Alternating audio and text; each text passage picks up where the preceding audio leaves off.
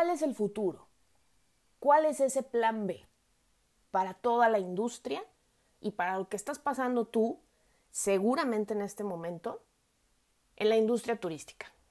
Ya se habla de una apertura o digamos una fase 3 de recuperación o regreso a la normalidad entre comillas el próximo primero de junio. Pero ¿realmente estás listo? ¿Realmente te sientes seguro? ¿Te sientes eh, con toda la confianza de poder arrancar desde tu mi pyme, desde tu empresa consolidada o desde el proyecto de emprendimiento que tengas respecto a la industria? Ya se está hablando de eh, que existen los protocolos de higiene y sanitización en todos los destinos del mundo, se está trabajando en ello. Yo creo que es la parte, entre comillas, más sencilla en la que se puede empezar.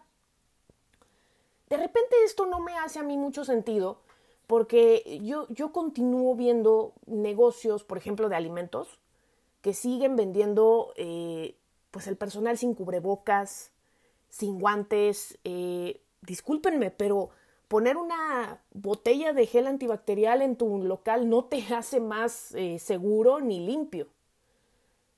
Podrán crearse muchísimos protocolos, pero ¿quién realmente va a verificar que esto se lleve a cabo?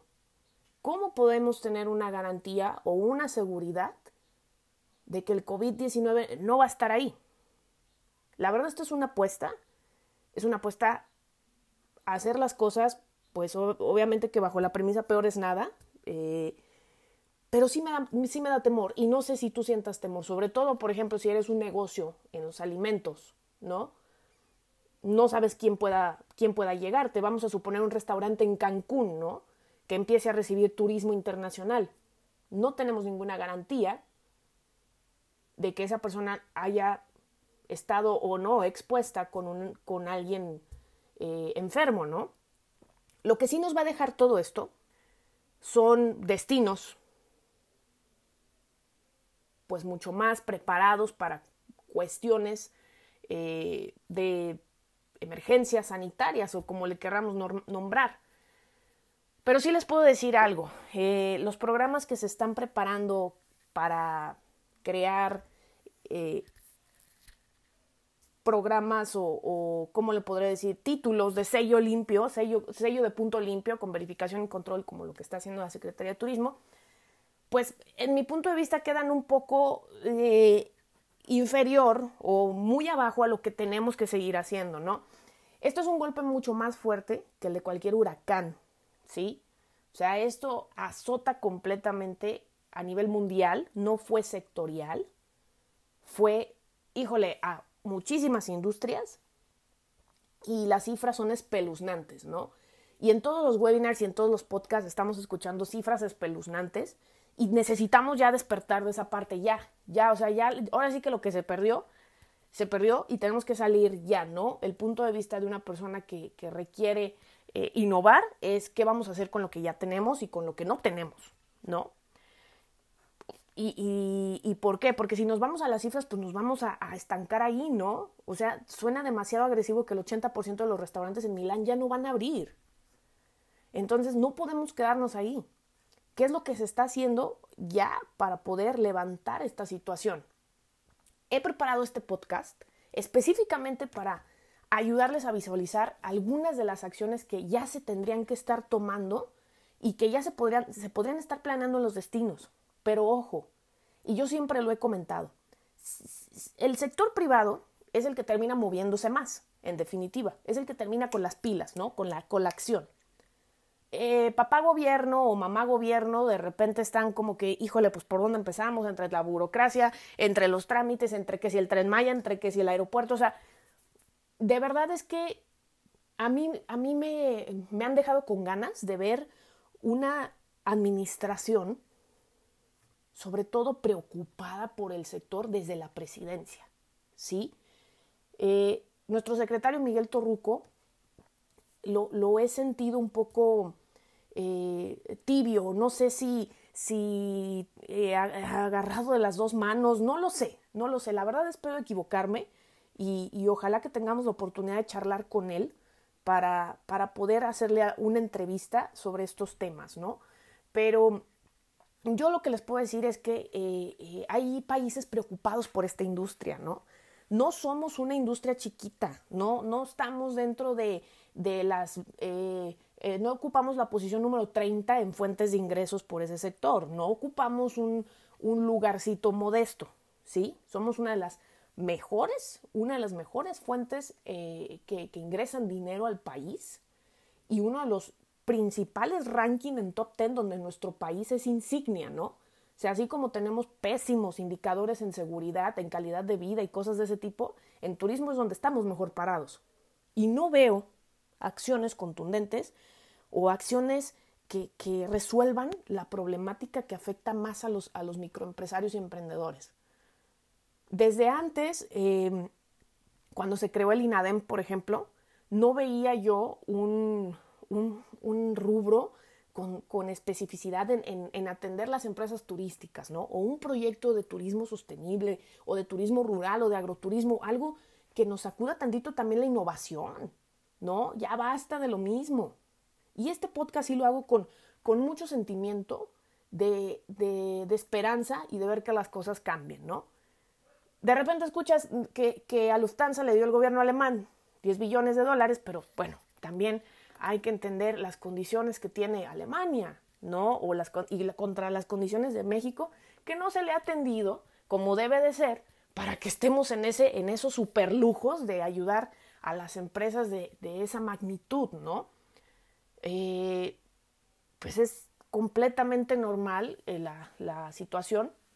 Tenemos una un, panorama complicado porque pues no llegamos ni al 1% obviamente en ocupación hotelera en este, en este último mes de abril, ¿no? En los principales polos turísticos. Y si estamos hablando que a nivel mundial eh, eh, estamos teniendo una pérdida en el producto, en el, en el GDP mundial, o sea, de que es de 9 trillones de dólares y estamos perdiendo casi la tercera parte, Estamos teniendo un trancazo mayor al de las crisis 2008 y 2009 y yo sigo viendo personas muy tranquilas. Entonces, ¿dónde? La, la pregunta es, ¿dónde están esos líderes? ¿No? ¿Dónde están las, las personas que pueden sacudir de una vez por todas toda esta ola de, de, negativismo que nos está inundando para poder crear programas, ¿no? Y, y, yo esperaría que esos liderazgos vengan, vengan de Secretaría de Turismo, yo esperaría que, haya la, iniciativa de crear un programa, voy a decirlo con esa palabra, o sea, agresivo, ¿sí? Contundente y dirigido a resolver el problema. Tienen todos los, los medios para hacerlo, tienen la ventana de consultar a grandes expertos del tema, ¿sí? Entonces, ¿Qué, qué, podemos nosotros analizar con todo lo que hemos leído, con todo lo que nos hemos estado informando y con las charlas que hemos tenido también con algunos expertos? Podemos definir un plan de recuperación que al final se traduce en acciones. Sería injusto llamarle, sería injusto llamarle plan, pero por ejemplo, ¿qué, ¿qué son las primeras iniciativas que se pueden hacer, no? Porque esto puede tomar más de dos años, ¿eh? O sea, estamos hablando que más del 30% de los empleos se perdieron en el turismo en México, ¿no? Y por más que, encontremos que va a, haber, una reapertura, pues esta va a ser gradual. Las empresas probablemente se den cuenta que si estaban operando con 20 empleados y ahora operan con 10, pues a lo mejor se quedan con esos 10 y vuelvan a contratar a 5 nada más. Entonces son situaciones preocupantes, ¿no? ¿Qué es lo que se puede, dónde se puede volver a empezar? Número uno, palomita en el tema de los protocolos de higiene. De hecho, el Consejo Mundial de, Viajes, con, al mando de Gloria Guevara Manso, ya estableció los, los, manuales y un plan, digamos, de seguimiento para ello, ¿no? Palomita para eso.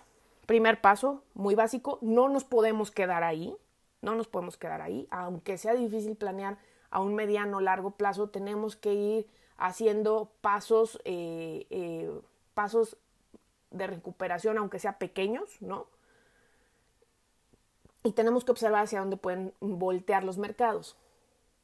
Es correcto, yo también apuesto en que el primer segmento en recuperarse va a ser el turismo doméstico, va a ser, eh, y, y, nada más piensen en ustedes, ¿qué van a hacer cuando esto termine? Yo me muero de ganas por ir al bosque, me muero de ganas por ir a la playa, me muero de ganas por ir a, una ciudad eh, colonial o a un pueblo mágico a descansar, ¿no? O simplemente a despejarme, porque eh, ha sido como mucho agobio de, tecnología, lo digital y todo eso, y lo que quieres es ver, ver gente y ver el, el exterior, ¿no? Entonces yo pienso que sí, sí va a ser una recuperación por ahí. ¿Qué están haciendo? Yo les preguntaría, ¿qué están haciendo esos destinos? ¿Qué están haciendo los pueblos mágicos? ¿Están creando productos turísticos? ¿Están creando rutas? ¿Están creando circuitos? Por ahí tendríamos que voltear a ver. ¿Cuáles son las estrategias que está haciendo cada destino para poder hacerlo? Yo en este momento eh, creo que si, si, estuviéramos en, en la creación de estrategia de un pueblo mágico es cómo nos vamos a preparar para que los turistas cuando lleguen, uno, se sientan seguros. Pero antes de eso, les sea atractivo ir al destino. Por ahí tenemos que empezar. ¿Sí? Y veo eh, destinos tibios, lugares tibios que, las campañas, eh, todo esto de los tours, de los tours virtuales ayudó a crear un contenido, ayudó a mantener las redes activas pero todos sabemos que no queremos un tour virtual, queremos un tour vivencial, ¿no? Y escuchaba a grandes expertos hablar de que no se imaginan el turismo sin la experiencia, y es completamente normal, ¿sí? Yo tampoco me imagino el turismo sin la experiencia, honestamente. Entonces, ¿qué ¿cuáles son los productos que se están proponiendo? ¿O los productos turísticos que ya se tienen ahorita se están mejorando? ¿Se están creando campañas? ¿Cuándo planean abrir esas campañas, no? Lo más normal es eh, reactivar descuentos, ¿no? O sea, es una locura las ofertas que se están ofreciendo en Cancún, ¿no? O sea, prácticamente están regalando los viajes. Y así este, hay, ofertas que me llegan de, tiempos compartidos también, donde, donde realmente se nota pues, que no se van a utilizar esas propiedades en un largo tiempo y pues las tienen que hacer funcionar con un flujo de efectivo, ¿no? Entonces, en ese aspecto, está bien, está bien hacer las ofertas, no tengo ningún problema. Pero ojo, destinos, destinos que están haciendo, ¿sí? Eh, esto nada más se arregla con organización y el que tiene que poner orden es gobierno, ¿sí? El que tiene que poner los, calendarios, los protocolos y todo este seguimiento es gobierno. Local, eh, estatal y federal, ¿no? Tiene que ser una coordinación muy, muy efectiva, la verdad. Y eso es por lo que yo creo que se están atorando. Las prioridades entre esos tres niveles de gobierno pueden ser muchísimas, ¿no? Y distintas entre sí. Pero yo, yo haría ese primer paso, ¿no? Ahora, otro papel bien importante, las universidades. ¿Dónde están las universidades? ¿Por qué siempre hay esta pelea entre el tema académico y práctico o pragmático de la vida real, ¿no? O sea, no puedo creer que dentro de una incubadora de una universidad pública o privada no exista la manera de recabar proyectos para darle una eh, apertura a los jóvenes, ¿sí? Para que ellos puedan proponer. O sea, si estamos tan atorados acá los que ya salimos de la carrera, los egresados o las personas que llevan más experiencia, si estamos tan atorados ahí, ¿por qué no abrimos puertas a las ideas? ¿Sí? ¿Por qué no tenemos ejercicios de lluvia, de ideas, de, trabajo colaborativo para que podamos encontrar una solución a esto? Hay municipios que lo están haciendo muy bien, ¿eh? Hay programas que está implementando municipio donde prácticamente el anuncio publicitario es se buscan héroes.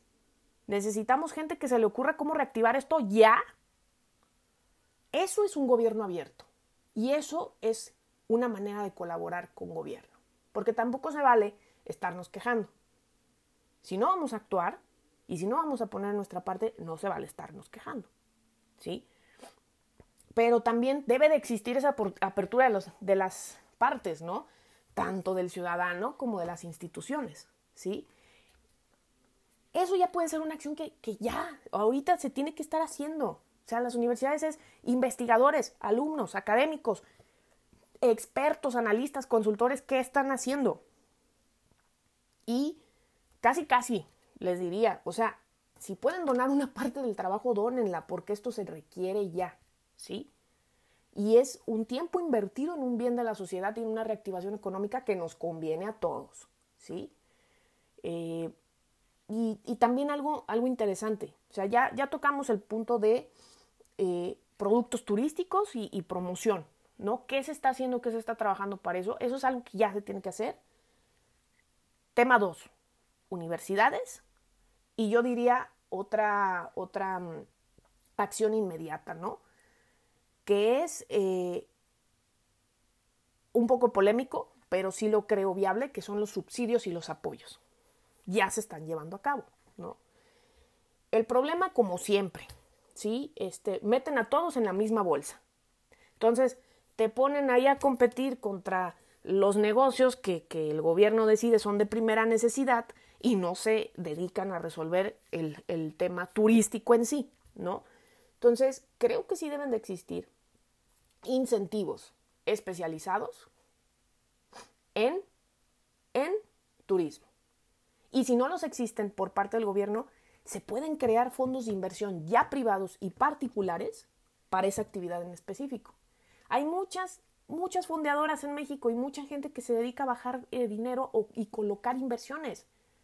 Simplemente ayer una, una compañera me decía, tengo un pool de inversionistas que desean meterle dinero a proyectos con una tasa de retorno atractiva. O sea, realmente sí, sí me consta de verdad que sí me consta que, hay más dinero circulando que ideas, ¿eh? Entonces, por ejemplo, si gobierno no está haciendo el tema de destinar inversión o dinero, ¿dónde podemos encontrar ese pool de inversionistas dispuestos a generar recursos y otorgar recursos a proyectos de recuperación turística? ¿No? O sea, ya ahorita ya me gustaría ver muchísimas de las incubadoras, fondeadoras o aceleradoras que tienen vínculos con esas personas creando un plan, un plan de reactivación para ese sector. O sea, como que el turismo es todo y es nada.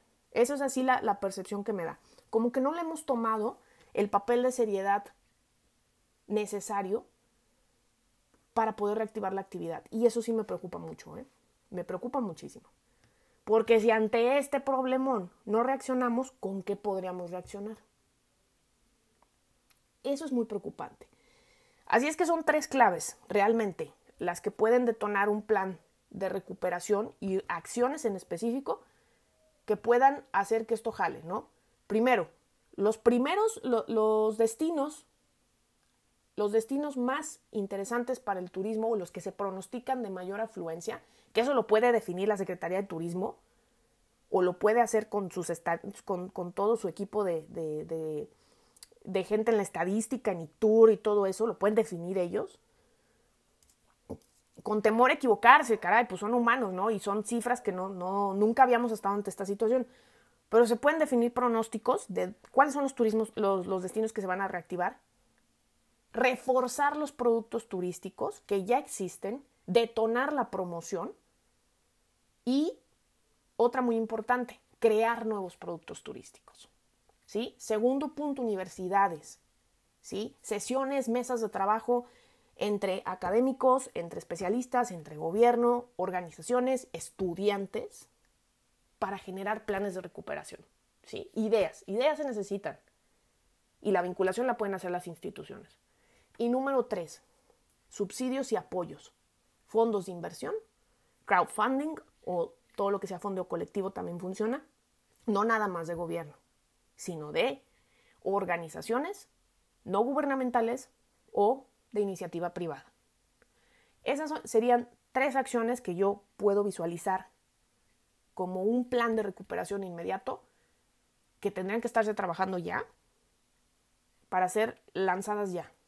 Vamos tarde, vamos muy tarde. Y la tarea que les dejo es que piensen muy bien en los siguientes pasos, ¿no?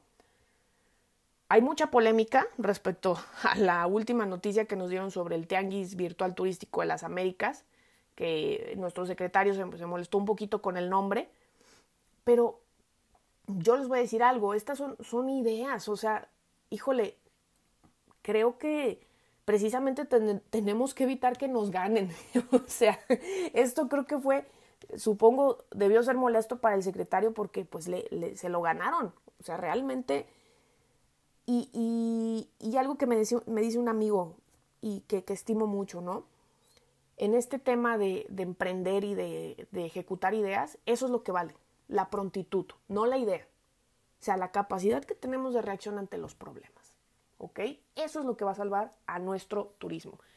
Y yo veo que ya se ha destinado muchísimo tiempo en estar hablando del problema, pero una nada en estar hablando de soluciones. Con esto los dejo, mis estimados amigas y amigos, y nos vemos pronto en el próximo podcast. Vamos a tener un podcast muy especial. Iniciamos ya la serie Diálogo con líderes. Vamos a acercarnos a todos estos líderes de la industria y los vamos a entrevistar todos los viernes a las 12 del día. Se va a transmitir en Facebook Live, eh, en la página Sandy Biller o Biller, y ahí vamos a estar eh, grabando también el podcast para después subirlo. Eh, la intención es platicar con ellos de temas sumamente sensibles. El próximo tema es con Armando Bojorques, presidente de Actual y Grupo Bojorques, un reconocido eh, especialista en el tema de agencias de viajes y de la industria turística. Y el tema es innovación, eh, millennials y turismo. ¿Vale? Va a estar buenísimo, porque vamos a platicar mucho sobre este tema de la innovación y las nuevas eh, tendencias y las ideas que se tienen que ejecutar para llevar el turismo a otro nivel. Así es que no se lo pierdan. Este viernes, 15 de mayo, tenemos una cita ahí en Facebook Live. Y si se lo pierden, no importa, se queda grabado, pero ojalá se lo puedan echar en vivo. Yo me despido, tengan un excelente día, nos vemos pronto, chao.